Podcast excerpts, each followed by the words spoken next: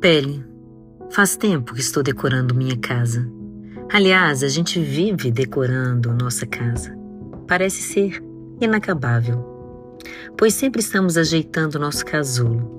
Resolvi, ao invés de comprar alguns quadros e decorar seguindo o que a decoradora havia me proposto, resolvi me permitir e criar as fotografias e o que eu queria trazer como conceito para minha morada. Sempre estive às voltas com os temas vida, passagem do tempo, morte, pele, corpo, dança, voz, escrita. Ai, tantas outras coisas que não caberiam a sequência de todas.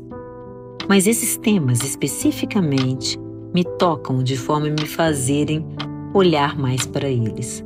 Então estava decidido. Queria trabalhar a passagem do tempo, a vida o primeiro que fiz foi a partir de uma foto da emburana de cheiro, uma árvore conhecida pelo seu valor medicinal. Mas o que mais me chamou a atenção foi que ela descamava, soltava sua pele. Assim me reconheci. Quando me deparei com essa árvore no meio do sertão, fiquei vidrada em suas cores, sua textura, sua delicadeza.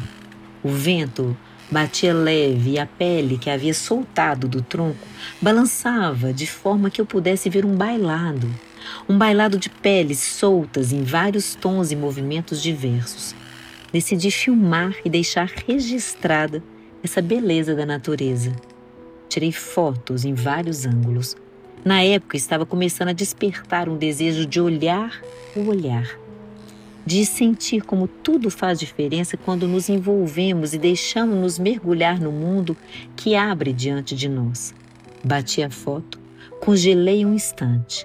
Agora, aqui, enquanto falo esse texto, lembrei-me do poema de Wisława Szymborska, chamado Fotografia 11 de Setembro, que diz assim: Saltaram dois andares em chama, um, dois, alguns mais acima, abaixo, a fotografia os sustentava em vida e agora os mantém sobre a terra em direção à terra. Cada um ainda é um todo, com o rosto próprio e o sangue bem escondido.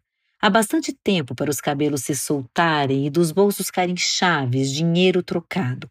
Ainda estão ao alcance do ar, nos limites dos lugares que acabaram de abrir. Só posso fazer duas coisas por eles: descrever esse voo e não acrescentar a última sentença. Quis compartilhar esse poema dessa escritora polonesa, ganhadora do Prêmio Nobel de Literatura em 1996. Se não a conhecem, vale a pena ler seus poemas. Bem, voltando em Burana de Cheiro. Dentre as fotos, escolhi uma com a ajuda de uma amiga profissional nessa área. Mônica Machado, que está trilhando esse novo caminho comigo. Mônica trabalhou a foto que eu havia feito e mandamos revelá-la. Ficou lindíssima. Revelamos em um papel mais elaborado. Não saberei o nome, pois não estou tão sábia nesse ramo. Mas ela, com sua competência, finalizou o trabalho de maneira que hoje, quando olho para o quadro logo na entrada da minha casa, lembro-me da pele se soltando do corpo das várias camadas que temos. Somos mais profundos do que essa superficialidade que nos é mostrada.